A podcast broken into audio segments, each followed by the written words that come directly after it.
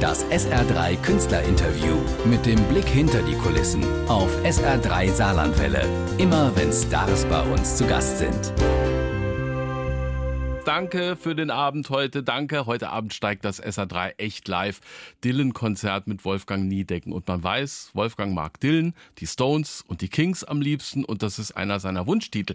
Denn Wolfgang Niedecken ist schon da. Ja, Grüß soeben dich. angekommen. Halli, ich habe die. Nummer mitgebracht, falls es gleich mal einer bellt, ne? Das wäre super. Dann ist das die Nummer. Über Nummer müssen wir auch noch reden. Die Kings. Dylan hast du getroffen. Vor den Stones hat Bab der eins gespielt. Ja, ja. Die Kings mal in eine Rauferei zwischen Ray und Dave gekommen? Nee. Nee, das nicht, aber ich habe den Ray kennengelernt und auch den Dave, äh, auch vor vielen Jahren, das, äh, 84 war das, haben wir in der Frankfurter Festhalle zusammengespielt.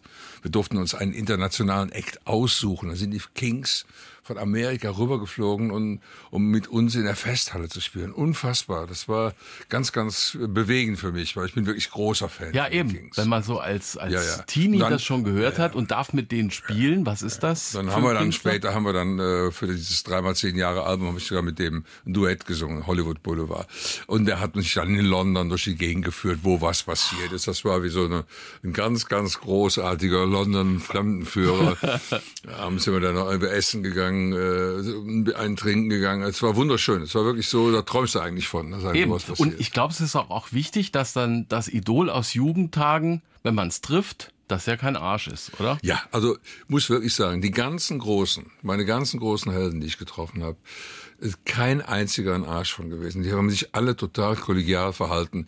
Gut, also bei Chuck Berry weiß man, dass der ein bisschen sperrig ist. Kein Thema, habe ich auch nicht verübelt. äh, Aber die waren alle wirklich, je größer die sind, desto letztendlich nahbarer sind sie. Weil, weil die betrachten einen als Kollegen.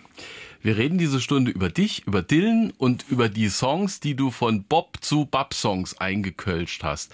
Ich habe, als wir vorher telefoniert haben, vorgeschlagen, äh, wie eine Stein, Like a Rolling Stone. Und da habe ich natürlich die Kassette gehabt äh, aus dem von drinnen Nordrusse Album. Ja, und du ja, hast klar. gesagt, das spiele ich aber anders jetzt.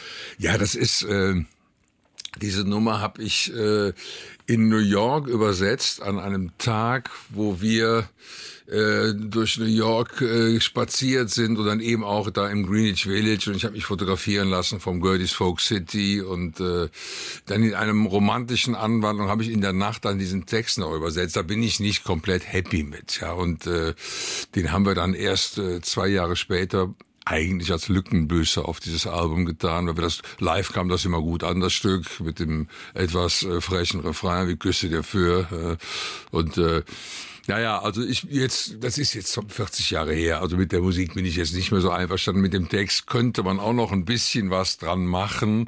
Aber wann immer ich das versucht habe, gucke ich dann anschließend im Publikum äh, in, in, in, in erstaunte Gesichter. Warum singt er dann nicht wie auf der Platte oder was? Ich hab Irgendwann habe ich gesagt, habe meinen Frieden damit gemacht. Ja. In dem in dem Dylan-Programm äh, erzähle ich diese Story ja sogar. Da freuen wir uns drauf. Wobei als alter Fan damals muss man ja sagen, es gehen die Songs so zwischen 16 und 21 ganz tief rein und da bleiben sie. Und wenn Ja. ich das jetzt in der alten Version höre und habe die Orgel, bin ich wieder bis in 16.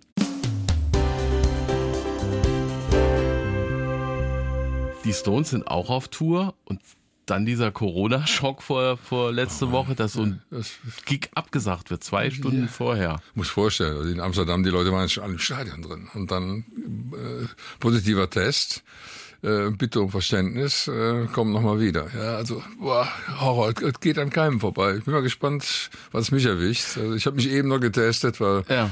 gestern ein, ein, äh, ein, mein Neffe uns besucht hat und er rief heute Morgen an, also als wir hier in Saarbrücken angekommen sind, rief der an, haben wir, äh, testet euch mal lieber, ich hab's gerade. Wir haben es direkt getestet. Mhm. Wie, wie Also- ist das Tourleben jetzt? Einerseits hat man zwei Jahre gewartet, endlich wieder Bühne. Das sind so tolle Erlebnisse, die Energie vom Publikum, man selbst kann spielen. Und trotzdem ist der Frieden ja brüchig, wenn man Herbert Grönemeyer gar sieht. keine Frage. Also, Zu spielen ist großartig. Also wir haben, haben uns ja äh, für die Tour vorbereitet, haben wir, haben wir sechs Tage, haben wir in Celle geprobt, dann die ersten vier Konzerte bis hin zur Kölner Arena, mein, mein 70. Geburtstag ein Jahr später nachgeholt.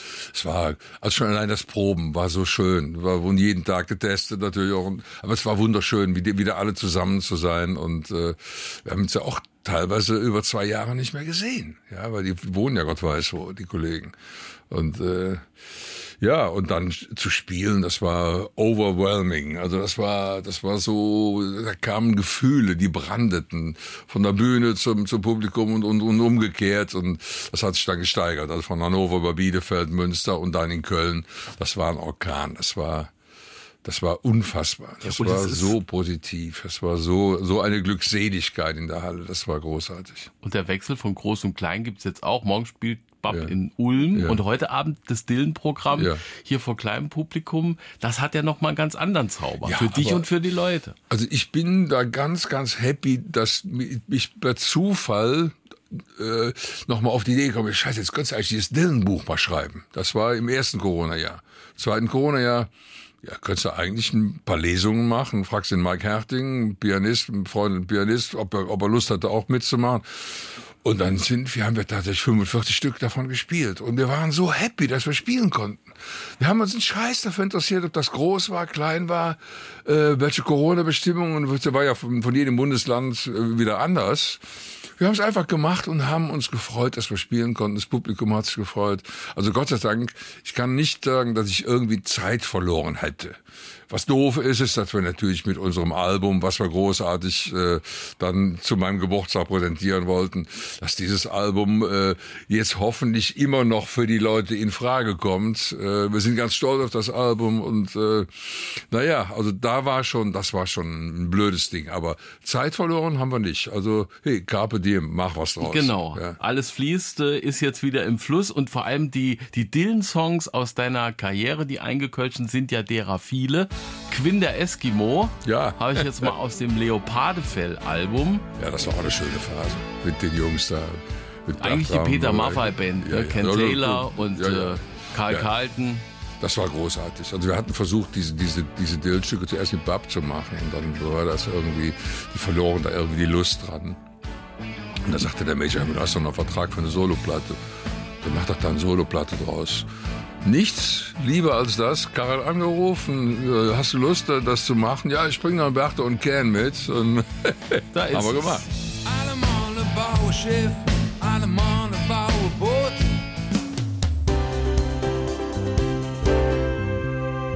Jetzt haben wir uns verquatscht, gar nicht richtig zugehört bei Sunemoy. Auch eine alte Dylan-Nummer und auf dem Best Demnächst Album war es auch drauf. Da war es auch drauf. und äh, das ist die Neuaufnahme. Das so haben wir nochmal neu aufgenommen für die Weihnachtsaus, äh, nee, Quatsch, für die Geburtstagsedition vom, vom Alles fließt Album.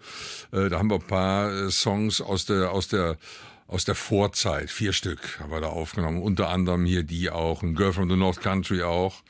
Äh, das war schön. Das haben wir so ganz, ganz schön höch, so in, in kleinster äh, Form gemacht. Und vor allem bei den Texten, wenn man jetzt so mit Dylan noch fremdelt, was ja manche tun, dann sieht man in der deutschen, kölschen Version von dir diese tolle Bildersprache. Es ist ein ganz, ganz schönes Lied. Ich habe von dem Lied auch ganz viel gelernt. Also, wenn man das mal vergleicht, diesen, diesen Text mit meinem Grad-Ost-Text, ich habe gelernt, dass ein Abschiedslied, da muss man versöhnlich sein. Da muss man, muss man sagen, pass auf, du gehst deinen Weg, ich gehe meinen und das ist alles schon okay so. Und bleib so, wie du bist, bleib geradeaus. Also das habe ich jetzt nicht aus dem Lied, aber so diese Haltung, die habe ich aus, von diesem Stück gelernt. Aber mir ist noch dieses Bild, der Hund, der bellt, ja. obwohl er äh, gar nicht mehr weiß, worum es ja, geht und damit zum Rock'n'Roll-Hund. Numa ist schon hier im Studio gewesen.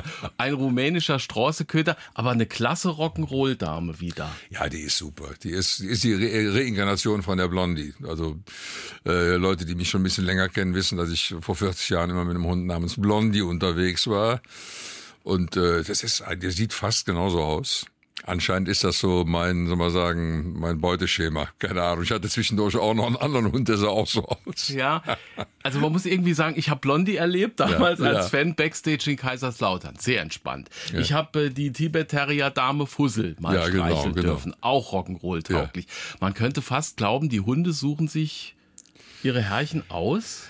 Ich weiß Weil nicht. du also kannst ich, ja jetzt auch im Fall, da kommt ein Welpe irgendwoher aus dem Internet. Man weiß ja nicht, was man kriegt. Ja, aber ich habe die im Internet gesehen und war schockverliebt. Es war, es war um mich geschehen. Ich habe dann, hab dann richtig gedrängelt, weil meine Frau wollte zunächst mal keinen Hund mehr haben, weil diese Trennung von, von der Fussel, die war ganz tragisch gestorben, ganz schlimme Krankheiten und so.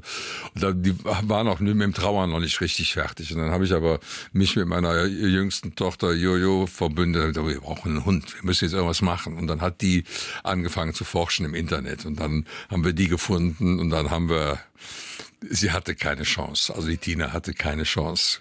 Äh, schockverliebt und das hat auch, na, dann hatten wir sie mit äh, im Alter von vier Monaten und es war ein Volltreffer, absolut.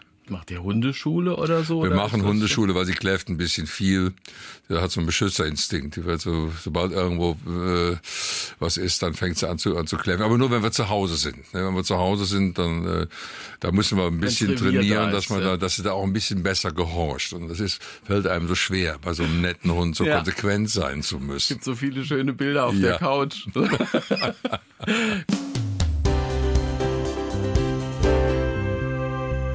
Paul McCartney, dein erstes Idol, und da hast du Bass gespielt als allererstes. Da habe ich Bass gespielt, ja, ja. Also ähm, die Beatles knallten ja praktisch in mein Leben als als Zwölfjähriger. Also wir haben äh, kurz vorher noch im Wald Indianer gespielt. Da haben wir sich überlegt, ist man Winnetou oder Old Shatterhand oder und als das mit den Beatles losgeht, hat man sich überlegt, wer ist man denn jetzt, ja? Und äh, war Paul McCartney, den fand ich am sympathischsten. Und äh, was ist das für eine Gitarre? Nur vier Seiten, äh, wahrscheinlich ein bisschen einfacher, mache ich das, ja. Und äh, am besten spielt man ja auch links, ja. Also, also Kinderkram, eigentlich Ja. Kinderkram. Und dann irgendwann, äh, klar, und irgendwann mussten da auch mal Töne rauskommen und dann haben wir das dann irgendwie, habe ich mir einen, auf Quellebass.